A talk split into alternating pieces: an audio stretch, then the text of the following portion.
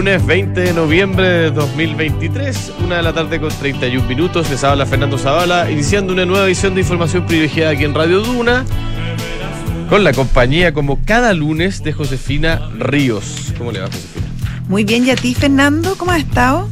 Bien, sorprendente lo de Argentina, me imagino. Sorprendente el- el- el- la paliza. Yo lo- ya lo comentaron en extenso en la mañana. Sí, claro. Solo te quiero agregar que eh, saltaron todos los ADRs. Hoy día es feriado en Argentina. Sí, Nada menos que. lo- sí, la- la- o sea.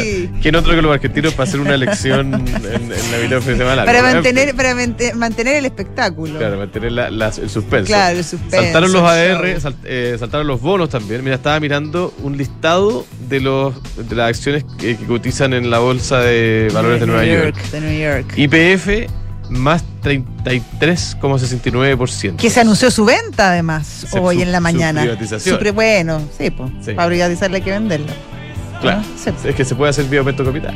Podría- Ah, bueno, podría Y- ser y también. no sabemos Bueno, cómo va a sí, ser el mecanismo. Quizás, sí. Bueno, eh, casi todo el BVA, eh, el, el grupo financiero Galicia, los grupos bancarios, digamos, de Estados, de Estados Unidos, de, de eh, Argentina que cotizan en Estados Unidos, subiendo 17%.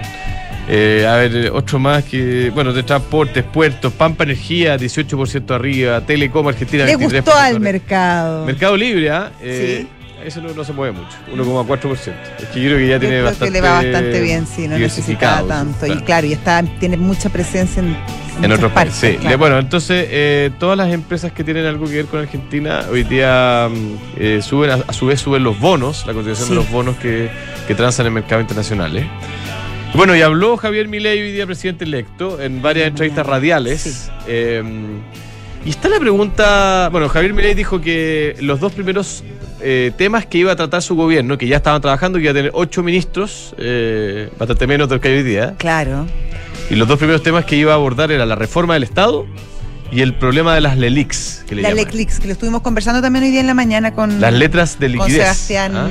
Cerda. ¿Qué son las LELIX? Tú, eh, bueno, no sé si a alguien le interesa, pero son es una manera de, mm, de endeudar el Banco Central que mm, se emitió originalmente en enero del año 2018. Eh, estaba de presidente del Banco Central en ese minuto un señor que hoy día eh, suena como posible ministro de Economía, que se llama Federico Sturzenegger. Sturzenegger. Eh, y lo que la, la razón, el, el origen de esta de este instrumento era tratar de eh, generar menos presión cambiaria. ¿ah? Era sacar, de- sacar del mercado de circulación eh, peso y darle menos eh, incentivo a los inversionistas que claro, para, controlar la inflación, básicamente. Claro, y, y para tratar de reducir el- la volatilidad del tipo de cambio. ¿ah? Eh, el tema es que eh, esto devengó en algo, hoy día tú sabes, se estima que el Banco Central en su balance tiene el orden de 60 mil millones de dólares en LELIX, eh, para reservas que más o menos son de veintitantos, o sea, más o menos el triple de su, de su reserva. Y el alza que ha tenido que ir haciendo sostenidamente la renovación de estas LELIX, del alza de las tasas de interés, eh, hace que hoy día el costo para el Banco Central, el costo mensual para el Banco Central sea una locura, digamos. Entonces, algo que partió siendo como un, un mecanismo para Una salvaguarda, esterilizar, claro. para esterilizar el mercado cambiario, para estabilizarlo, termina siendo finalmente eh, un problema de flujo que el Banco Central hoy día, bueno, y el presidente electo de Argentina no toma Se dice que está sentado, eh, por esta situación que tú recién explicabas, eh, la economía argentina está sentada sobre una bomba de tiempo y que debiera ser la primera prioridad del, del, del gobierno de Milei, pero es complicado, no, no, no es llegar y solucionar este tema y, y probablemente em, la gran la puerta más fácil de abrir en ese sentido es em, el reducir el gasto fiscal Claro, pero, dice- pero reducirlo a ver, en- de, de manera drástica. No, no como que te corten un par de planes. Esta cuestión eh, debiera ser en serio. Eh, hay una pregunta que subyace a todo el entusiasmo que generó en algunos la elección de Javier Milei. Eh, entusiasmo o escepticismo, ¿ah? porque eso es más o menos. Pero que tiene que ver con cuánto realmente puede hacer Claro. el presidente electo dado que, eh, y esto es una constatación de un hecho, eh, tiene minoría en las dos cámaras del Congreso de Argentina. No solo eso, o sea, eso sí, eso es un, un- un- un hecho de la causa que tendrá que él buscar formas y crear nuevas alianzas. Tú sabes que como hay peronistas para todo. O sea, van a haber peronistas de mi ley, eso te lo aseguro. te lo aseguro que van, a, apare- van a aparecer eh, peronistas pro mi ley. Eh, el punto es que eh, hoy en día el poder que tienen los sindicatos eh, y las uniones de trabajadores y, lo- y ciertos grupos de interés en Argentina es enorme. Por lo tanto, te pueden parar el país. Por, pensando en eh, esta idea que ayer eh, Milei dijo con bastante fuerza de abrir la economía eh, argentina y derribarla montones cepo, de complicaciones que tienen, claro, que tienen lo- lo- eh, para exportar, importar, etcétera. Y, mm, y claro, te pueden parar los camioneros, por ejemplo, si no les gusta, o ciertas industrias que no les gusta, te pueden parar el país. Y de hecho lo hacen cada cierto tiempo. Yo diría que va más bien, eh, como Eh, dicen, en, en una base más semanal que. Claro, cosa, lo, ¿no? hace- lo hacen cada cierto tiempo y, y efectivamente eh, es mucho, mucho el poder que tiene. Entonces, desarticular esos grupos debiera ser también una tarea importante, sobre todo desde, el- desde la perspectiva política, pero porque tienen una, una, una influencia y una consecuencia económica que es enorme. Total, oye, eh, en esa línea, eh, eh, el presidente electo hoy día, Jorge- eh, Javier Milei, en, en su entrevista habló de la coordinación que va a tener con eh, Jorge Macri, que va a ser el, el nuevo jefe de gobierno de, a partir del mismo 10 de diciembre de la ciudad de Buenos Aires. Hermano, Es primo, es primo. de. Mauricio Macri. De Mauricio. Y, y obviamente él eh, hasta ahora por lo menos se plantea como en una actitud bastante dura, eh, firme, de que no va a permitir eh, de violencia, desórdenes públicos, etcétera. La otra pregunta que yo creo que es interesante eh, tiene que ver con la famosa dolarización, ¿no? Mm. Porque una de las de las principales promesas de campaña tenía que ver con la do- dolarización y Javier Milei respondió que quiere cerrar el Banco Central y que los argentinos elijan qué, mon- elijan qué moneda Sí, usar. Eh, claro, está, está de alguna eh, sistema mixto. Sí, Claro. eh, eso. Doble sistema, O eventualmente. paralelo. Es que yo creo que tiene varias lecturas. Eso puede ser eh, eventualmente apuntando quizás a un plebiscito en algún minuto. ¿Ah? Porque tú sabes que O que vaya transitando de manera más orgánica y no de un día para otro porque básicamente no hay dólares. no hay no, tú dólares. no puedes dolarizar una no economía hay donde dólares, no hay y no hay dólares. experiencias de dolarización de una economía tan grande como además, Argentina tampoco. y además, y ¿ah? entregarle además tu política eh, monetaria a la FED de un día para otro. Claro, no, eh, no no tengo hay- si no- la no- FED, no- si no la FED te la va a recibir tampoco. Claro. Oye, bueno, lo, lo último que, se, que anunció Javier Milei en su primera entrevista es un- una ola de privatizaciones. De hecho, directamente apuntó a IPF. y a los canales y Yac- las radios al- públicas. Al canal de televisión pública también. Sí. Yacimientos petrolíferos fiscales. que era fiscales. privada y en algún momento Sí. la, la volvieron a nacionalizar, los Kirchner. Correcto, sí. Eh. Eh, dice que le echó la Entonces, culpa a Axel Kisilov. Sí, pero ahí yo me pregunto, Te querido. Fernando, te pregunto y te, y te pregunto a ti. ¿Ves? Si ya en algún momento se privatizó YPF eh, y a buen precio durante el gobierno de Menem funcionó y en algún momento te la vuelven a nacionalizar, ¿tú estarías dispuesto a invertir nuevamente? Es difícil. En, eh, en- en verdad. YPF Bueno, es que- o en empresas argentinas de relevancia cuando además no tienes, o sea, si vuelven los peronistas más, más de izquierda, por ejemplo, tipo tipo los Kirchner, etcétera, o la, o la gente relacionada con la cámpora, nada te asegura que vas a mantener esa propiedad. Por lo tanto, yo creo que también acá hay un trabajo de dar confianza a los mercados que probablemente hace la tarea más dura que va a tener Y rey. lenta, lenta, La confianza se pierde en un segundo y de- de- uno demora mucho más. Oye, eso sería por, por ahora el tema Argentina. Antes de irnos a nuestro pantallazo, quería bueno hablar algo de. Se van a conocer las cifras del PIB Chile, tercer trimestre. Sí. Se esperaba un número positivo, el número fue positivo. Eh, creo que estuvo más o menos en línea con, lo, con las expectativas. No hay mucha sorpresa. La economía chilena. Eh, dando, Apuntala por la minería. Apuntalá por la minería, correcto. Es que ese era mi punto, que el comercio sigue a la baja eh, eh, eh, y la minería sigue tirando el carro. Se esperaba una cifra positiva porque la, la base de comparación era, era muy baja. ¿ah? Entonces, creo que no hubo muchas sorpresas por ahí. Eh, se sigue consolidando en el, en el, en el escenario externo un- una potencial baja de tasas de interés en Estados Unidos, más bien en la primera mitad del próximo año. Se han Eh, adelantado las expectativas. Hay un Efectivamente. 30% que dice que podría ser en marzo incluso. Claro, 35. 35. Y, y eso obviamente ha presionado la baja el tipo de cambio. Hoy día tenemos un tipo de cambio que vuelve a retroceder 7 pesos, creo, 7, 8 pesos. No es poco. No, nada de poco.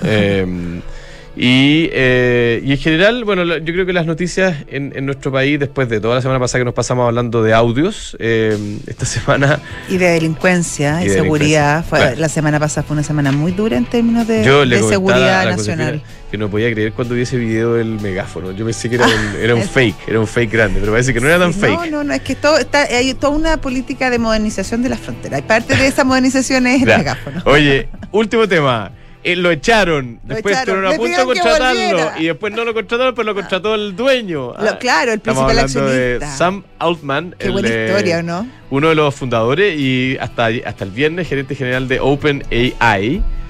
Que en tres días como que fue, volvió, después volvió a salir y ahora volvió a entrar. Se pero dejó al- querer, se dejó querer y incluso ahora hay más cerca de 500 empleados de OpenAI eh, AI que amenazan con irse de la compañía y seguir, si es que Altman lo permite y Microsoft también, me imagino seguir a Altman a Microsoft, si es que no renuncia eh, el directorio completo, porque obviamente culpan al directorio de esta situación que, que afectó a ojos de ellos gravemente a la compañía. Ahora, eh, el, el directorio de esta compañía está compuesto de cuatro personas. Eh, todavía no se entiende muy bien qué es lo que los llevó Decía a... que, claro, que no se tenía como, era, difícil, era muy difícil comunicarse con él. Claro. Claro. Eh, que eso eh, ten- tenía una inhabilidad en las comunicaciones. Recordemos que, que OpenAI es una compañía que además tiene una historia muy particular porque nació como una compañía sin fines de lucro, una fundación sin fines de lucro, una organización sin fines de lucro.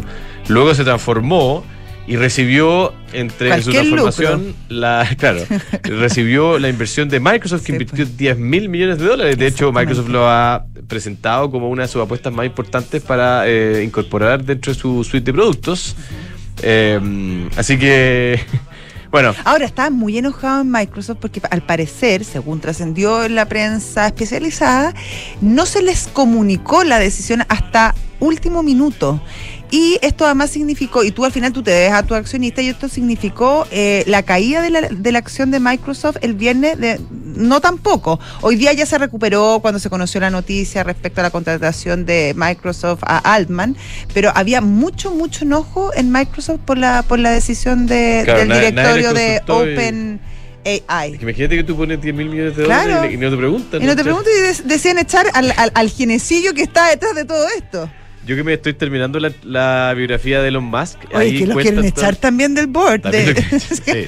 No, oye, a todo esto la acción de Microsoft sube, subió Sí. fuerte. Sí, subió 1,8%, harto. 1,8% Exactamente. En la mañana estaba subiendo, en el pre-market un 2% también. Pero no, te, iba a decir que Elon Musk y Sam, Sam Altman, bueno, hoy cuenta del origen de OpenAI, que también tiene que ver con la pelea que tuvo Elon Musk con, con Larry Page y Google. Bueno, eh, entretenido el cuento, con mucha, Vamos con mucha tecnología. Ya, vamos. Arturo Curse, analista senior de Alfredo Cruz y compañía. ¿Cómo le va, don Arturo? Esta vez un poquito atrasado, así que vamos rapidito. ¿Cómo está la cosa? Sí, José Fernando, ¿qué tal? Buenas tardes. Buenas tardes. Oye, yo creo que yo creo que lo medular es mañana. Mañana son las actas del FED a las 16 horas y por tanto mañana vamos a ver si efectivamente el tono el, el tono del FED de la última reunión es más es más dovish que hockey, ¿cierto? Y eso efectivamente podría permitir de que el índice del dólar siguiera cayendo, del, del equity siguiera subiendo y que el tipo de cambio eventualmente pudiera romper un soporte muy importante que tiene en 873. Creo que si rompe ese nivel podríamos ver tal vez en 850, si es que, si es que con ello entonces vemos una debilidad del dólar. Está un poco centrado en eso, eh, y, y- y parte un poco de, lo, de, de- la caída del tipo cambio, un poco lo que, lo que se refiere a usted, una combinación entre el PIB que fue algo mejor de lo esperado, pero también la expectativa con respecto a mañana. Así que si mañana las actas siguen diciendo, mantiene un tono hawkish del, o alcista del FED, probablemente vamos a ver entonces que vamos a ver un- un- una subida del tipo de cambio y todo este, todo, esta- todo este virtuosismo, todo, esta, todo esto bueno que hemos visto en el mercado rentabilidad y el mercado de tasa podría eventualmente devolverse. Así que, ¿Y la bolsa es, local, Arturo? Buen día para la bolsa local, para el Ipso, ¿no? Déjame explicar acá. Sí, el IPSA yo lo veo está- subiendo un 1%. Sí. Eh, Eh, algo. Pero sí. un 1% es Eh, bueno. Todo sobre el 1, como dice el señor 1%. director, es bueno. Exactamente, no veo. Sí, bueno, aquí también, bueno, las SOC van subiendo, me imagino que por ahí podría Sí, haber algo con sí, la- respecto, eh, digamos, Claro, eso explica bastante. Es como la típica, ¿de acuerdo? Claro. Eh, pero, pero eso es bueno. Y, y destacar un sube poco lo que mucho, un haciendo el gobierno 5%. chino para el tema desarrollador, perdón. Sokimit sube mucho en este momento. 5 Por por 5,33. 5.18. Sí, Sí. interesante. Sí, ¿eh? sí, Ahora está bien golpeada la acción. Sí. Bueno, don Arturo, muchas Sí. gracias por este contacto. Un Eso, abrazo grande. Gracias a ustedes, pues. Hasta luego. Arturo. Chao. Arturo Cursa, analista senior de Alfredo Cruz y compañía. Con Mercado Pago, Josefina, tú puedes transferir dinero gratis, retirar dinero en efectivo, comprar con tu tarjeta sin comisión y mucho más. Todo lo que necesitas para tus finanzas en un solo lugar. Date cuenta, abre tu cuenta en Mercado Pago. Frontal Trust es especialista en activos alternativos, ofrece inversiones atractivas y rentables de mediano y largo plazo gestionadas por expertos en los sectores de private equity, deuda privada, infraestructura y agribusiness. Ingresa a www.frontaltrust.cl, invierte con confianza, invierte en Frontal Trust. ¿Te preocupa la reforma previsional, la jornada de 40 horas o el cambio en las gratificaciones? Recurre al equipo de asesoría laboral de PwC Chile, expertos en reorganizaciones, auditorías laborales, soporte, negociaciones colectivas y mucho más. Visítalos en pwc.cl. No te pierdas los fondos mutuos Santander en dólares. Hay uno para cada tipo de perfil de inversionista. Invierte en ellos desde 10 dólares. Conoce más en santander.cl. Y Book es un software de gestión integral de gestión de personas que te permite solucionar y simplificar todos tus procesos desde el cálculo de remuneraciones, gestión de documentos laborales, selección, evaluación de desempeño, capacitación, beneficios y mucho más. Book crea un lugar de trabajo más feliz. EconoRent y CMR se unen para entregarte la mejor experiencia. Todos tus arriendos pagados con CMR o débito Falabella tienen un 10% de descuento. Acumulas CMR puntos y además tus Econopuntos pueden ser canjeados por CMR puntos. Sin duda, una gran alianza. Excelente, tenemos a don Sebastián Sensacua como muchos de los lunes, eh, él es gerente de Economía y Estrategia en Vice Inversiones. ¿Qué tal Sebastián? Buenas tardes. Hola Sebastián. Muy buenas tardes Fernando, Josefina, un gusto saludarlos nuevamente. ¿Cómo están? Igualmente, pues. Oye, Argentina, bueno, cambia radicalmente de color político. Eh, ¿Qué efectos cree que puede tener sobre, primero sobre las compañías que tienen eh, lazos y segundo, quizás indirectamente sobre nuestra economía? Si es que alguna. Bueno, igual hemos visto, Fernando, hoy día reacción del mercado en, en, algunos activos argentinos, propiamente tal, que han estado subiendo de, de valor. O sea, basta con ver lo que está pasando con acciones listadas en la Bolsa de Nueva York, por ejemplo, los conocidos ADRs de, algunas empresas argentinas que han estado subiendo, el caso de IPF, por ejemplo, en ese sentido, por lo que a lo mejor hay un cierto optimismo de que puedan venir algunos cambios en la economía argentina hacia adelante, eh, o, un giro respecto a lo que venía haciendo durante los últimos 30 años, en ese sentido, dado, ¿no es cierto?, la diferenciación marcada de, de de esta elección, del resultado que tuvo y el giro político que se está dando en Argentina en ese sentido. Entonces sí estamos viendo algún tipo de reacción, esperando algún tipo de cambio en ese sentido hacia adelante de la conducción política en Argentina, pero sabemos que esto no es fácil, hay desafíos muy relevantes a futuro, es una economía que también tiene una inflación alta desde el punto de vista histórico, eh, casi eh, y una tasa de política monetaria también de las más altas del mundo en ese sentido, por lo que obviamente los impactos que pueda venir desde el punto de vista político hacia adelante sobre la actividad puede ser bastante bastante relevante. Entonces, obviamente, ahora último lo que está pasando es que a lo mejor hay una sensación más positiva pensando de que puede haber algún cambio, dada la naturaleza obviamente de, de, de, de, Javier Milei, lo que puede indicar, ¿no es cierto?, hacia adelante en política económica, pero obviamente ver cómo eso se concilia con lo que puede pasar en el Congreso de Argentina, que sabemos que obviamente no hay una mayoría que pueda impulsar cambios muy rápido en ese sentido, por lo que vamos a ver cómo se van adaptando las expectativas con eso. Eso con respecto a Argentina, en Estados Unidos mañana se conocen las minutas de, de la FED. Em, lo que podría dar luces respecto a cómo se viene la mano en, en, en tema de tasas allá. ¿Qué esperan ustedes? Bueno, desde el punto de vista, Josefina, lo que ha venido pasando en la data económica últimamente, eh, posiblemente se está desafiando la afirmación de la Reserva Federal de que la tasa de política monetaria se mantenga restrictiva o alta por mucho tiempo. Ah, lo que hemos visto desde el punto de vista de inflación ahora último en Estados Unidos es de una inflación que se está moderando y un consumo que sigue positivo, un mercado laboral, pero ya no mostrando las tasas tan altas que veíamos hace hace un par de trimestres atrás, por lo que en ese sentido a lo mejor se va a empezar a ver desde ese punto de vista del mercado qué podría pasar con la política monetaria futuro. A lo mejor la minuta va a seguir mostrando esa información de que la política monetaria va a seguir siendo restrictiva en el corto plazo y hacia el 2024, pero esta data económica que hemos ido conociendo últimamente está poniendo un poco entredicho esa situación y eso el mercado lo ha venido mostrando anticipando la posibilidad de bajas de tasas en Estados Unidos. Nosotros en Visa Inversiones, por ejemplo, estamos esperando que a lo mejor la situación de mm, política monetaria en Estados Unidos hacia el 2024 pueda permitir una baja de tasas en esa economía a lo mejor hacia la primera mitad del próximo año. ¿ah? Eh, lo que desafía un poquito esta postura de la Reserva Federal de que la política monetaria en Estados Unidos se mantenga restrictiva por mucho tiempo, incluso bien entrado el 2024. Entonces, en ese sentido vemos que la posibilidad de ver tasas más bajas en Estados Unidos eh, está aumentando en probabilidad posiblemente, lo que puede ser un factor positivo ¿ah?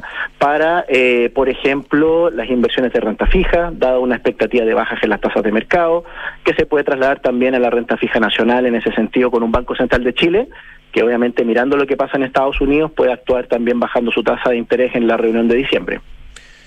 Ya, entonces, en, resumen, estimado Sebastián, eh, dimos vuelta a la curva, como dicen eh, en el mercado, respecto del ciclo de alza de tasa y ahora estamos mirando hacia reducciones o tú crees que todavía es muy prematuro para decir eso?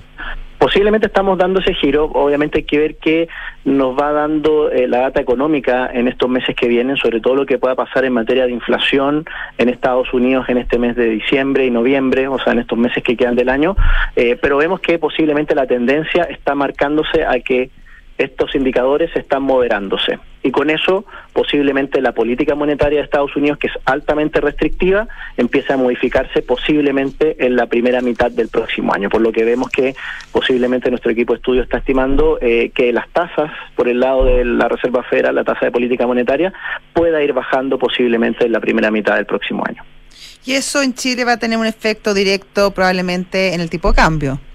Efectivamente, Josefina, ya lo hemos visto algo parcialmente, o sea, el tipo de cambio día cotizándose bajo los 880, en el fondo nos aleja de esa situación que el Banco Central quería quería evitar a toda costa, en el fondo que es eh, una situación muy incómoda para el Banco Central de Chile con un tipo de cambio muy alto eh, que le complicar un poquito este proceso de recortes en la tasa de política monetaria. Parte de eso fue la reunión de octubre, ¿no es cierto? Esta baja más menor de lo que se estaba esperando. Posiblemente estos espacios de un tipo de cambio que estén bajo los 900, a lo mejor vuelve a reinstalar la, posibilidad de que los recortes en la tasa de política monetaria sean de mayor magnitud. Nosotros creemos que no, es descartable esa posibilidad y con eso a lo mejor ver una tasa de política monetaria en Chile, del Banco Central, eh, que el próximo año se nos vaya acercando al 5%. ¿ah? Desde 9% actual, un 5% hacia, hacia el próximo año. Oye, una última pregunta, Sebastián. Em, ¿qué, probabilidad, volviendo al tema Argentina, se habla mucho de la, de la dolarización? Em, ¿qué, posibilidad real tiene Argentina de dolarizar su economía y cómo lo ven ustedes? Que, y esto es un tema obviamente no tan relacionado con, con las inversiones, porque me imagino que no es el mercado que más siguen de cerca, pero ¿es realmente posible o no en la visión de ustedes? Bueno, ahí en el fondo las consecuencias que puede tener eso pueden ser severas en el corto plazo, han dado, ¿no es cierto?, la escasez de dólares que hay también en Argentina en ese sentido. Entonces, obviamente, la, el impacto que pueda tener eso sobre el tipo de cambio, sobre la inflación, obviamente no es algo despreciable, hay que, hay que tratar eso con mucho cuidado en, en, ese aspecto y obviamente lo que mencionábamos anteriormente, Fernando, todas las políticas que pueda impulsar el gobierno nuevo hacia adelante tienen que pasar también por el Congreso y un Congreso que obviamente en el fondo pueda tener algún tipo de, de, reactividad a esa situación va a ser determinante también en qué pasa con la dirección que pueden tomar los distintos activos en Argentina también. Ah, y lo mismo las inversiones que están expuestas allá. Vamos a ver qué sucede, eh, estamos en una etapa inicial, eh, y, en ese sentido ver que, cómo se pueden ir comportando los activos hacia adelante. ¿Mm? Excelente, Sebastián. Muchas gracias. Un abrazo. Gracias, Sebastián. Hasta luego. Igualmente, que estén muy bien. Buena semana. Chao. Sebastián Sensacua, gerente de Economía y Estrategia en Vice Inversiones. ¿Estás buscando invertir en una propiedad? Date una vuelta por los proyectos de Almagro, departamentos con excelentes terminaciones, que se arriendan muy bien y ellos llevan 45 años haciendo bien las cosas. Encuentra todos los proyectos de inversión en almagro.cl slash inversionista. Conoce la variedad de modelos Ducati con máxima tecnología y sofisticación. Aprovecha las últimas unidades disponibles a precios muy especiales. Visítalos en Avenida Las Condes 11.412 o en ducatichile.cl. Mercado G, un broker con más de 10 años de experiencia, oficina de aquí cerquita, muy fácil operar con ellos, gran variedad de instrumentos. Desde su teléfono puede operar. Ingrese a mercadog.com, resolverán sus dudas. Josefina Ríos, nos despedimos.